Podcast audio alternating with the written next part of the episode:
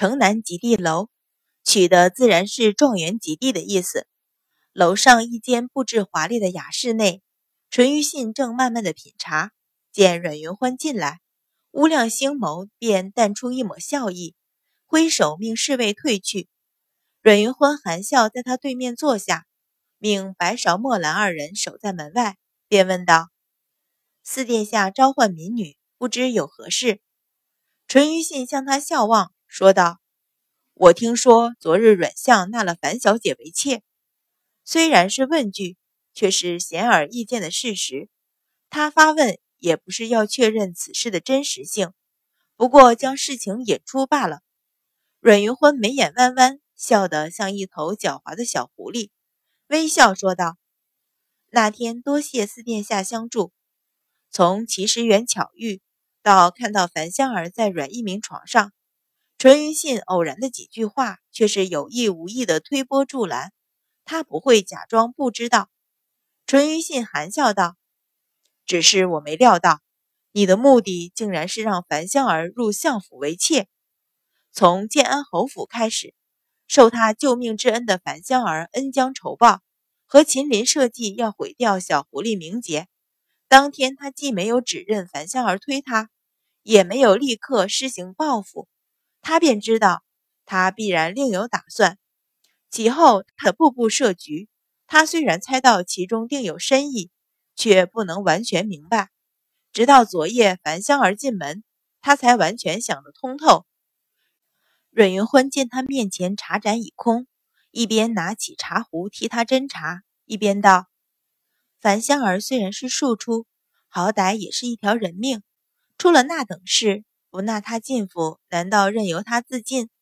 直接忽略他说的“你的目的”四字，小狐狸还在打太极。淳于信挑眉，对他这句话也是充耳不闻，一手捏起茶盏啜饮，一双乌亮的眸子却落在他的面上，淡淡道：“樊香儿忘恩负义，你救了他性命，他却恩将仇报，与秦林合伙算计你。依阮大小姐的性子，岂会轻易放过？”阮云欢浅浅一笑，点头道：“所以之后的宴会，云欢对他避而远之。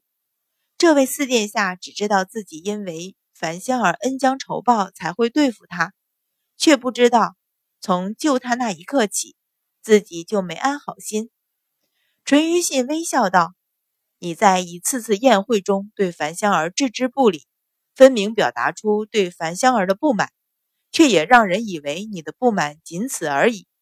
又有谁会料到，你早已在暗中步步设计？那天在端王府，你邀请我兄弟参加老夫人的寿宴，分明知道他就在亭子外面。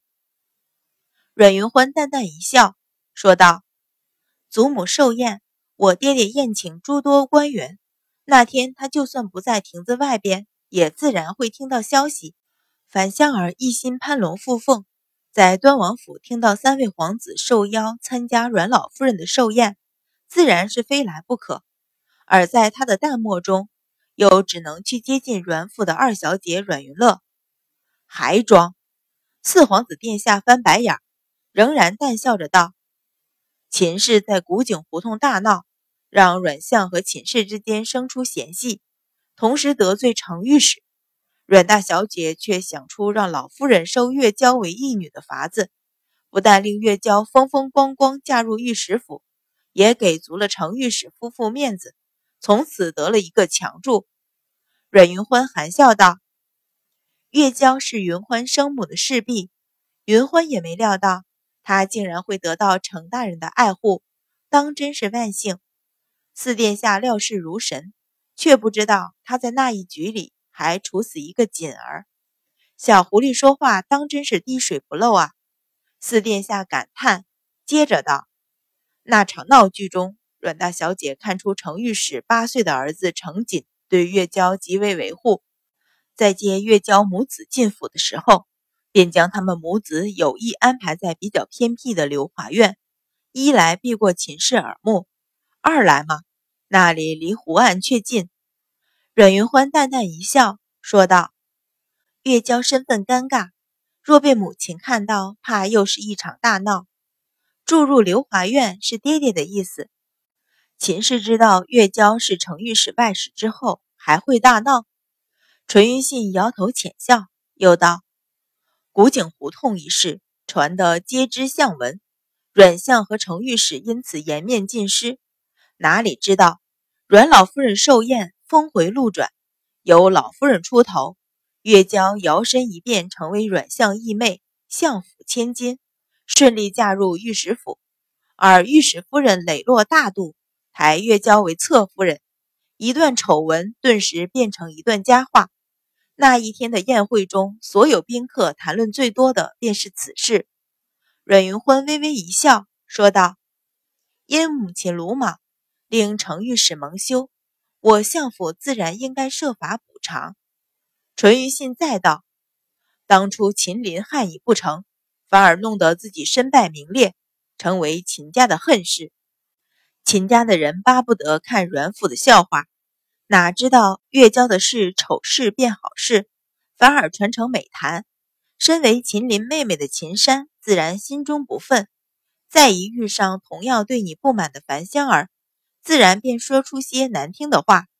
哪里知道却被后园玩耍的程锦听了去，立刻出去动手。阮云欢脸上露出一丝恍然的神色，点头道：“原来如此。”他二人说就说了。却偏偏遇上程锦，也算他们运气不好。是运气不好吗？淳于信轻轻笑出声来。